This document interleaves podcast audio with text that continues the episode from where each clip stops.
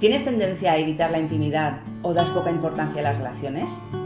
Si lo que sientes ahora son ganas de salir de este podcast, seguro que eres de ese tipo de apego, porque las personas con apego evitativo huyen de todo lo que les mueve emocionalmente. Bienvenidos al podcast de Tejiendo Redes. Somos Vanessa Bertomeu y Almudena Campo, un lugar donde tejer redes con uno mismo y con los demás. Nos puedes encontrar en bptejiendoredes.com. Ya estamos aquí de vuelta un viernes más y vamos a comenzar hablando sobre el origen del apego evitativo, que es el que nos toca esta semana, chicas. En la pareja. En la pareja, sí, sí, en la pareja. Importante. Así que, como en el anterior podcast, veremos también las consecuencias de este tipo de apego en la pareja y finalizaremos con unos cuantos consejos para lidiar con parejas de este tipo de apego. Y es que las personas con apego evitativo tienen una tendencia a evitar la intimidad, a dar poca importancia a las relaciones y todo esto, como ya sabemos, si nos habéis escuchado, es debido a que de alguna u otra manera sufrieron negligencias en la infancia, como dejarles solo a menudo, sentir rechazo de sus cuidadores o es que estos no estaban tan presentes, ya sea física o emocionalmente. ¿No es así? Emma, háblanos más, un poquito más sobre la infancia en este tipo de apego. Hola Vanessa, pues sí, vamos a empezar hablando un poquito más de, la crianza en el apego evitativo, que podemos describirla como que ha sido marcada por unas figuras de apego que recordemos que pueden ser o padres o cuidadores y ya sea por un motivo u otro han fracasado a la hora de satisfacer lo que son las necesidades afectivas de sus hijos. Suelen ser padres en los que se entremezclan sentimientos ansiosos, de rechazo o incluso hostilidad hacia sus hijos. Cuando los niños expresan sus necesidades afectivas, que en la primera infancia lloran o llaman la atención y ya, bueno, pues más tarde, cuando no les hace falta llorar y llamar la atención, verbalizan lo que necesitan. Las respuestas que se ofrecen por la figura de apego realmente lo que consiguen es angustiar al niño todavía más y nunca consiguen calmarlo del todo.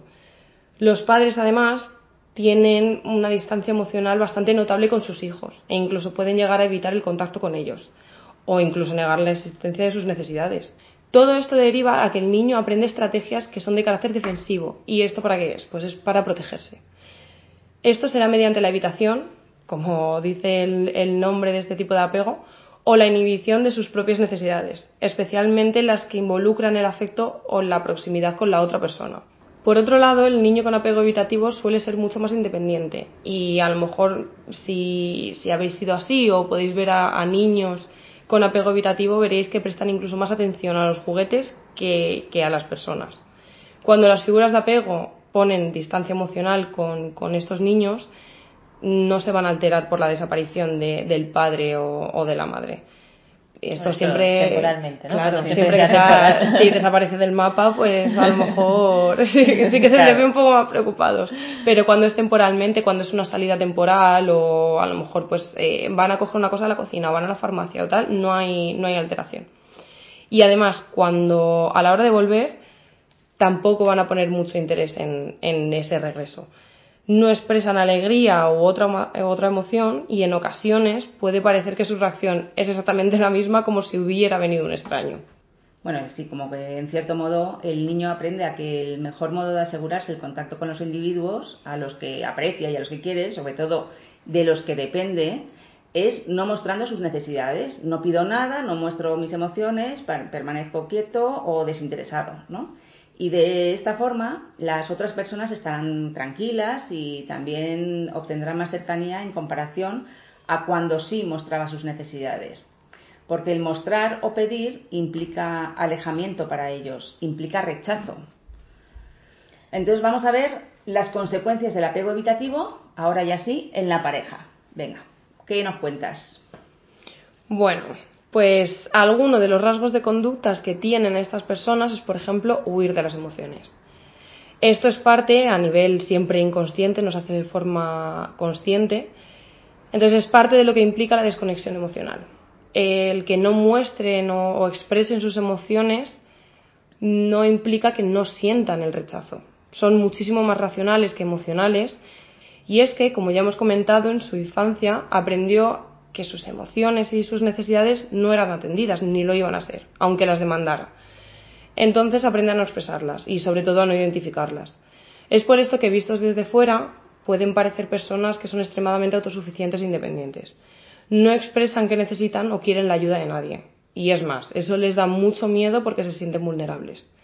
Dan un aspecto de seguridad en lo que hacen, pero esto es solo porque tratan de ocultar su vulnerabilidad. Si no hay contacto con las emociones, no hay vulnerabilidad. Les cuesta mucho confiar y abrirse a los demás. Otra característica es que tienen una autoimagen muy positiva sobre ellos mismos. Esto tiene cierta relación pues, con esta autonomía de la que ya hemos hablado. Sin embargo, la idea que tienen sobre, lo que, sobre los demás suele inclinarse más bien hacia un aspecto mucho más negativo. Al contrario que los individuos con apego ansioso, donde, eh, ya como ya hemos comentado en el episodio anterior, suelen tener una visión mucho más positiva del resto de la gente, pero más negativa sobre sí mismos. Por ello, las personas con apego evitativo suelen tener bastante dificultades en el área de las relaciones, más que en cualquier otro área, como puede ser la académica o la laboral, en las que lo viven todo con mucha más seguridad y de forma mucho más controlada porque de alguna u otra manera tienen más control. En cambio, en las relaciones de vinculación, pues se sienten mucho más eh, vulnerables. Puede ser que de pequeño te dijeran que eras muy responsable o, poco, o muy maduro para tu edad. Esto es debido a la autonomía que generas, eh, que ven, que muestras y lo poco emocionales que, se muestran, que son. Bueno, también eh, las personas con apego evitativo tienden a evitar el contacto físico y visual. Y esto no significa que lo eviten por completo o que no puedan ser cariñosos. Por ejemplo, pueden ser muy cariñosos con su pareja, pero muy fríos con el resto. Pero por lo general los padres de niño con apego evitativo no muestran muchas actitudes cariñosas. Tampoco suelen quejarse, en discusiones tal vez no muestren muchas quejas, por el contrario, eh, muchas veces la forma de lidiar con las confrontaciones es alejándose, evitando, reclamando su propio espacio, negándose a hablar las cosas, enfurruñándose o tal vez insinuar aquello que le ha molestado. Pero no suelen ser claros con sus emociones, aunque sí con sus límites, con los que suelen ser mucho más contundentes a diferencia de los del apego ansioso.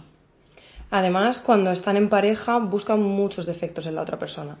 A nivel más personal, si te estás identificando con todo lo que hemos comentado, es decir, te identificas con este estilo de apego, puede que alguna vez te haya sorprendido hallándote buscando defectos en tu pareja o potenciales parejas, cuando, a lo mejor cuando estás empezando a conocer a alguien, unas primeras citas, algo así.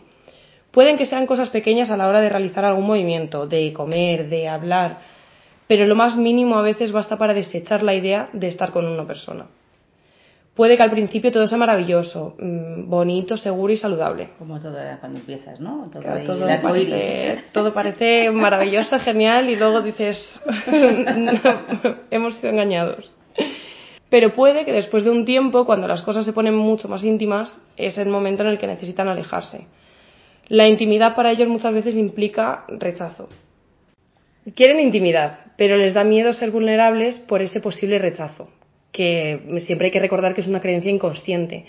Y además por ello es muy posible que en este punto comiencen a alejarse.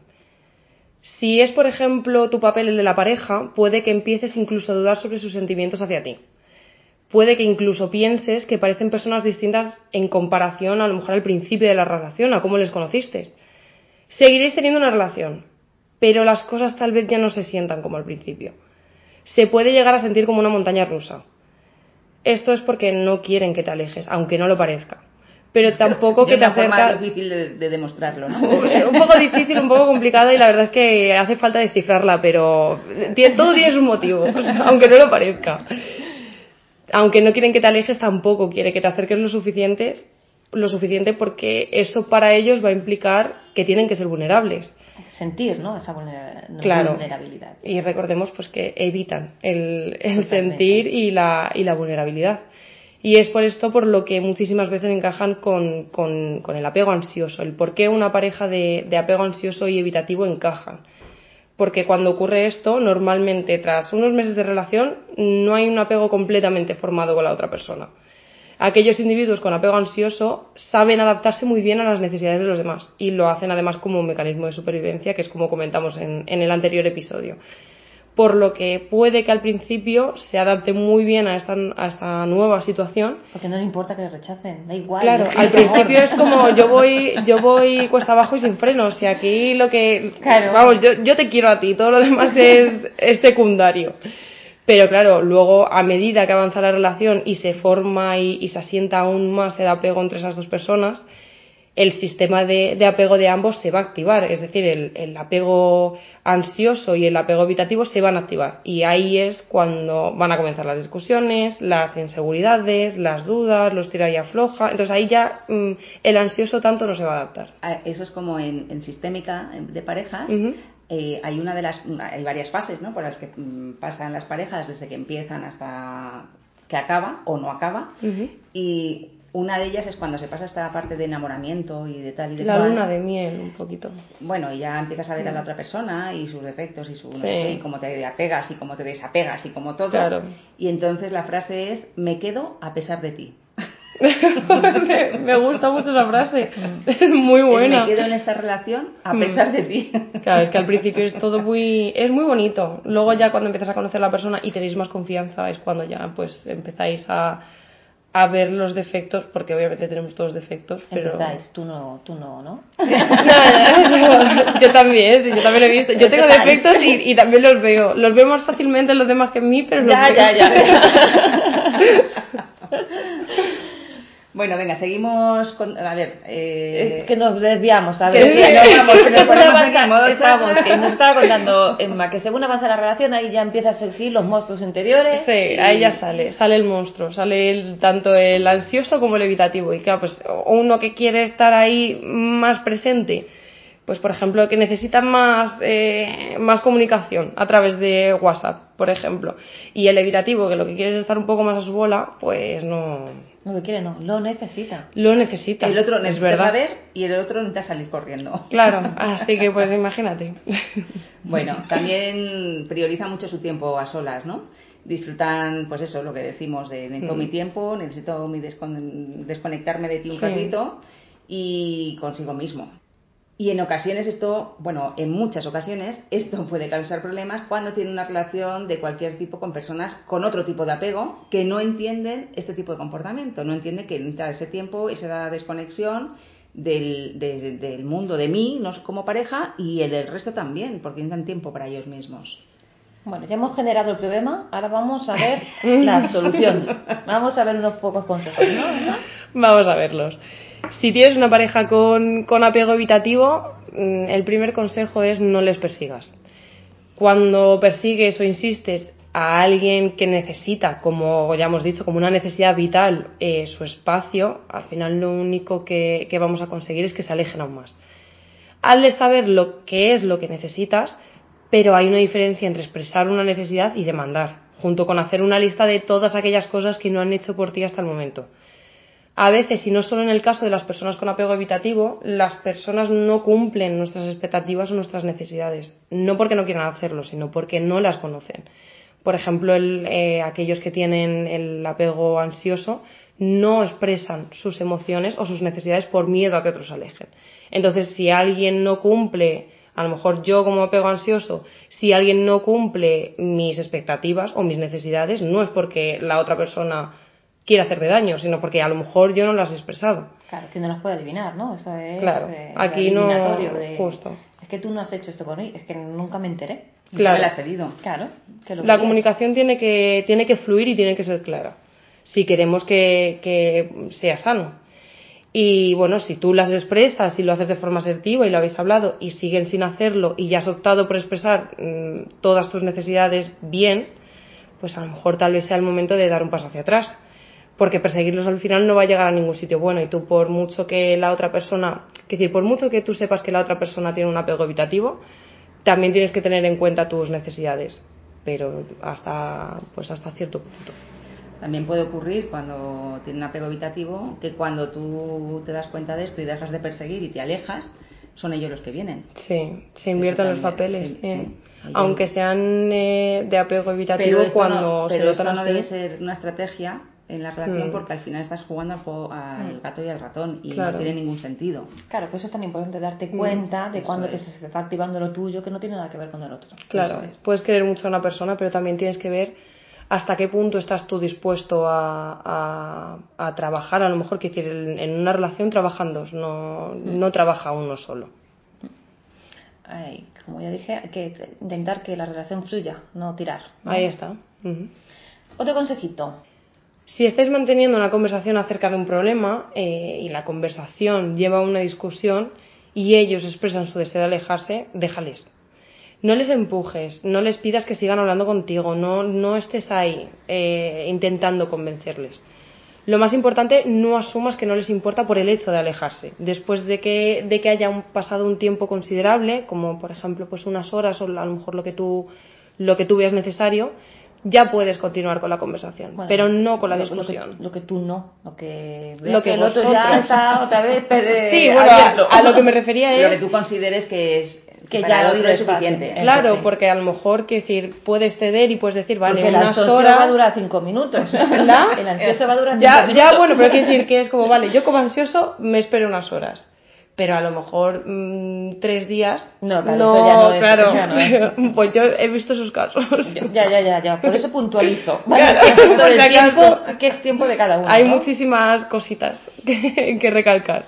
Así que lo dicho, después de un tiempo prudencial, no continúes con la discusión, sino con la conversación. Y sobre todo para aquellos que tengáis el apego ansioso, esto tal vez os va a resultar muy complicado, pero con el tiempo y la práctica aprenderás a que esto no solo es beneficioso para tu pareja como apego evitativo, sino que también para ti. Es bueno alejarse cuando las cosas están demasiado calientes. Esto también te va a dar tu espacio para calmarte, para volver a ti mismo, eh, para volver al punto inicial y para poder aclarar también tus ideas, porque cuando estamos en caliente muchas veces entramos en bucle. Y aquí eh, metemos la cuña publicitaria del episodio del cerebro en la palma de la mano, donde explicamos qué pasa cuando estamos muy enfadados o sentimos mucho miedo y, y, qué podemos hacer, ¿vale? Y cómo, cómo nos podemos también autorregular y cómo funciona nuestro cerebro en esos momentos. Entonces, lo mejor efectivamente es eh, bueno pues alejarte mm, tomar distancia regularte y luego volver ¿no? claro porque además esto va a evitar que, que digamos cosas que no sentimos o, o que no, o no, no pensamos. Y además también el, el evitarte hacer cosas que, que, no queréis hacer. A lo mejor pues eh, decir algo como me gustaría que pudiéramos terminar la conversación si estás preparado o estás preparada pero también es muy importante que no te olvides, como ya hemos dicho, de ti. Y esto es a través de intentar llegar a un punto medio con tu pareja. No tienes por qué estar esperándole para siempre. Puedes dialogar y puedes negociar contigo mismo cuál es el tiempo que estás dispuesto a dejar pasar para volver a la conversación. No puedes forzar a nadie a hablar con, contigo, pero sí que puedes respetar tus propias necesidades.